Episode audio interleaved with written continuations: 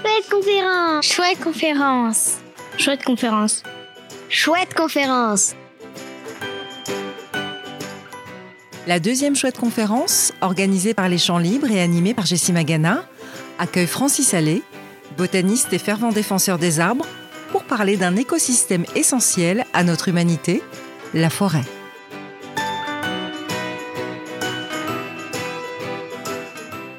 Comment vit une forêt Ça vit avec euh, des animaux, des oiseaux, des renards euh, et plein, plein d'autres, euh, plein d'autres animaux. Par exemple, des souris, des, plein d'insectes comme les fourmis, les araignées. et aussi, il y a des êtres vivants comme les plantes ou les arbres. Waouh euh, Une girafe qui parle avec un arbre. Alors que la girafe, depuis tout à l'heure, elle était en train de dire Parle-moi, pourquoi tu ne me parles pas? S'il te plaît, parle-moi. Mais je pense pas qu'il faut parler parce que la girafe, elle est euh, trop longue en taille. Ah oui, mais. Un langage, lequel là Peut-être qu'ils communiquent avec leurs racines là-bas, c'est ce que je veux dire. Peut-être que c'est la télépathie. Bah, peut-être en bougeant leurs feuilles. Euh. Elle vit, elle vit un peu comme tout le monde, ils ont une vie un peu plus différente parce que c'est, des êtres vivants mais pas comme nous. Du coup, que pour euh, communiquer entre eux, par exemple, euh, ils pourraient faire avec, ils, pourraient se communiquer avec des racines. Et je me demande juste comment ils ont fait le, premier arbre, comment il a fait pour être planté si il y avait, il y avait aucune graine pour faire planter des arbres. Moi, je pense que ben, les graines peuvent voyager et faire d'autres forêts.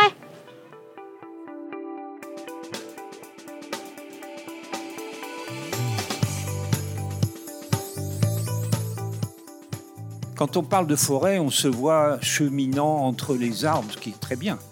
Mais le vrai visage de la forêt, c'est celui-là, c'est la canopée. Comme, comme la voient les oiseaux, par exemple. Le plus significatif, c'est cette canopée. Moi, c'est ça qui me passionne depuis très très longtemps. C'est très peu connu et c'est là qu'il y a l'essentiel de la flore, donc les plantes, et de la faune, c'est-à-dire les animaux de la forêt. Il y en a en bas, mais l'essentiel est en haut. Donc c'est passionnant. En plus, comme on, jusqu'à une époque récente, on n'avait pas de moyens faciles d'y grimper, les journalistes nous demandent parfois si on a trouvé des espèces nouvelles en haut, dans la canopée, ça nous fait rire parce que la difficulté, c'est de trouver là-haut une espèce qui soit déjà connue. Les espèces nouvelles, on, en est entouré. Une forêt primaire, ben, c'est une forêt qui n'a pas été abîmée, qui n'a pas été exploitée depuis son origine. Elle a pu l'être, c'est vrai, mais alors un temps suffisant s'est écoulé pour que le caractère primaire soit revenu. C'est long, c'est long, ça se compte en siècles, mais enfin c'est possible. Et comment elle vit, comment elle se développe, euh, comment, euh, comment elle peut abriter des animaux, comment elle réduit le réchauffement climatique. Déjà, je me pose la question comment les arbres arrivent à se renouveler tellement souvent. Elle euh, vit en faisant repousser les arbres grâce aux graines aussi. Et euh, c'est un peu comme euh, comme quand elle, elle, donnait naissance à un arbre. Je voudrais que vous montrez les, les jardins suspendus. Qu'est-ce que c'est? Eh bien, c'est des véritables jardins de, de fougères et d'orchidées. Et qui est-ce qui a amené ces, ces plantes-là? C'est les fourmis. Des fourmis qui jardinent. Voilà faut s'attendre à ce genre de truc. Et alors, elles jardinent comment ben, Elles amènent les graines. Elles amènent les elles amènent les spores dans le cas des fougères. elles le font parce que ça leur sert. Oui, elles s'en ben, servent pour... Soit de nourriture, soit de protection de leur fourmilière. La fourmilière vit pas très longtemps. Elles disparaissent ou elles vont ailleurs. Mais les plantes qu'elles ont semées, elles continuent à être là vous prenez tous les animaux d'une forêt, y compris des éléphants ou des, ou des aurochs ou des gros animaux comme ça, vous les pesez, eh bien, ça sera beaucoup moins lourd que le poids des fourmis. Les fourmis, c'est. Il y a tellement de fourmis que. euh, C'est gigantesque, les fourmis. Il y en a tout en haut, il y en a partout, il y en a dans le sol. Et, et voilà, si vous pesez les fourmis, vous allez voir que ça pèse plus que tout le reste de la faune. Comment y a-t-il autant de biodiversité dans une forêt? Ah oui, ah oui, c'est une très bonne question. Bon, mais il faut revenir un peu en arrière. La Terre est comme une boule, n'est-ce pas? Et au milieu, il y a l'équateur. Et c'est à l'équateur qu'il y a le plus de biodiversité. Parce que tout simplement, les, animaux et les plantes, elles sont nées, ils sont nés au niveau de l'équateur. Alors, si on va vers le nord ou si on va vers le sud, la biodiversité, elle diminue. Ici, on est à 45 degrés, si je me trompe pas, donc on est à moitié entre l'équateur et les pôles, et donc on a la moitié de la biodiversité. Si on monte plus au nord, on atteint le cercle polaire, là il y a pratiquement plus ni de plantes ni d'animaux. Ça c'est la règle de base sur cette planète, une diversité maximale à l'équateur. Alors ça explique, moi je travaille sur des forêts qui sont sous l'équateur, donc c'est normal qu'il y ait tant de, de d'animaux. Il faut savoir, souvent on l'ignore, que la canopée d'une forêt tropicale, c'est plein de grenouilles. Ce ne sont pas vraiment des grenouilles, ce sont des rainettes arboricoles. Et dès que la nuit tombe, elles se mettent à chanter. Vous avez, en début de nuit, c'est l'essentiel du concert nocturne. Alors, vous savez sûrement que ces bêtes-là, elles peuvent pas être loin de l'eau. Il leur faut de l'eau, notamment pour pondre eh bien, elle se débrouille. Dans une forêt, il y a presque toujours des branches qui ont été arrachées par le vent, et à la base, ça laisse un trou plein d'eau, puisqu'il pleut tout le temps, et donc elles viennent pondre là-dedans. C'est que c'est très difficile de trouver deux arbres identiques. De fait, la diversité, elle est maximum en forêt. Là, on touche du doigt ce qu'on appelle la biodiversité. Alors, en Europe, c'est facile. Vous avez des forêts de chênes et des forêts de pins. Mais là, je vous parle d'une forêt tropicale eh ben, si vous vous intéressez à une espèce, vous devrez parfois faire 4 ou 5 kilomètres pour retrouver un autre arbre de la même espèce. Une forêt, autrefois, elle vivait bien, mais après, elle a commencé vraiment à être utile pour les humains, mais elle a commencé à souffrir, comme la terre également. Du coup, bah voilà, du coup, euh, elle est commence à être détruite avec euh, tout ce qu'on fait, les arbres? Est-ce qu'il existe des arbres immortels? Voilà, on est parti d'une graine et on se retrouve avec quelque- chose qui ressemble à une forêt. Mais c'est pas une forêt, parce que tout ça, c'est le même arbre. Dans la nature, ça fait 3 kilomètres de long, le long d'une rivière de, de Tasmanie, rivière Bathurst.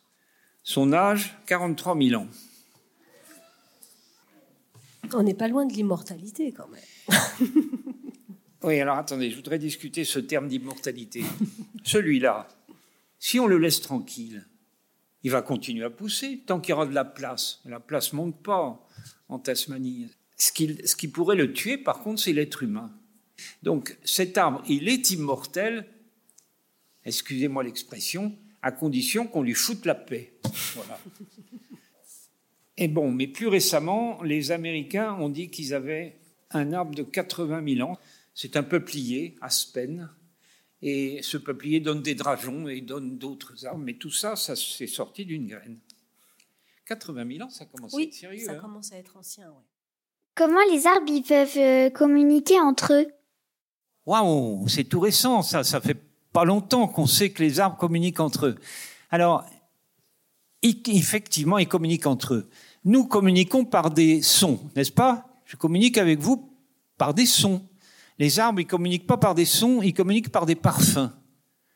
Voilà. S'il y a à côté d'eux un herbivore, par exemple euh, un cerf ou un daim ou un chevreuil, qui commence à les manger, eh bien, ils émettent un parfum qui arrive aux autres arbres poussés par le vent, et les arbres qui sont sous le vent, ils reçoivent ce parfum et ils savent que c'est dangereux.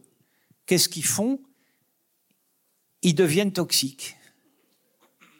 Enfin, peut-être pas toxiques, mais leur goût devient extrêmement désagréable pour l'animal. Et donc, tous, les arbres qui sont sous le vent, ils deviennent, ils ont un goût que, enfin bref, l'animal, euh, il s'en va, ça l'intéresse plus. Et ils vont rester comme ça pendant 24 heures.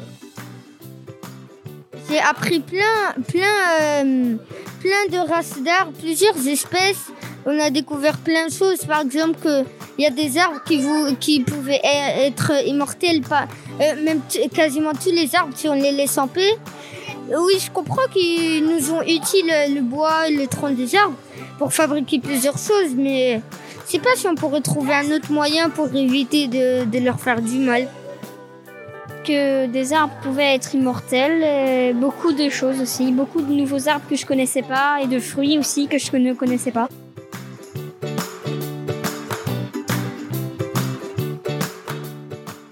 Enthousiasmé et inspiré par les connaissances transmises par Francis Allais, le jeune public fait part de belles solutions pour préserver au mieux les arbres ainsi que la forêt. Laisser vivre la terre, on cherche des botanistes, on en manque dans le monde entier. Je vous assure, je vous garantis que quelqu'un qui connaît les plantes et qui sait comment on les utilise, celui-là, il aura des propositions d'emploi dans le monde entier. Bah, il y a plusieurs arbres qui poussent et les arbres c'est vivant, donc il y a de la vie dans une forêt. En plantant de nouveaux arbres, J'arrêterai d'abattre les arbres puisque il euh, y, en a qui peuvent euh, vivre euh, très très longtemps, du coup 43 000 ans, voire 80 000 ans.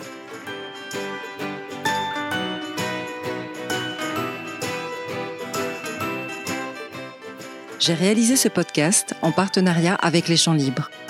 Avec la participation pour ce deuxième épisode des Chouettes Conférences, les enfants de l'association du Crabe Rouge au Blône à Rennes, Jessie Magana, animatrice de la Chouette Conférence et auteur de livres pour la jeunesse, et Francis Allais, botaniste et expert mondial des forêts primaires. Tous les épisodes du podcast des Chouettes Conférences sont accessibles sur le site des Champs Libres. À bientôt!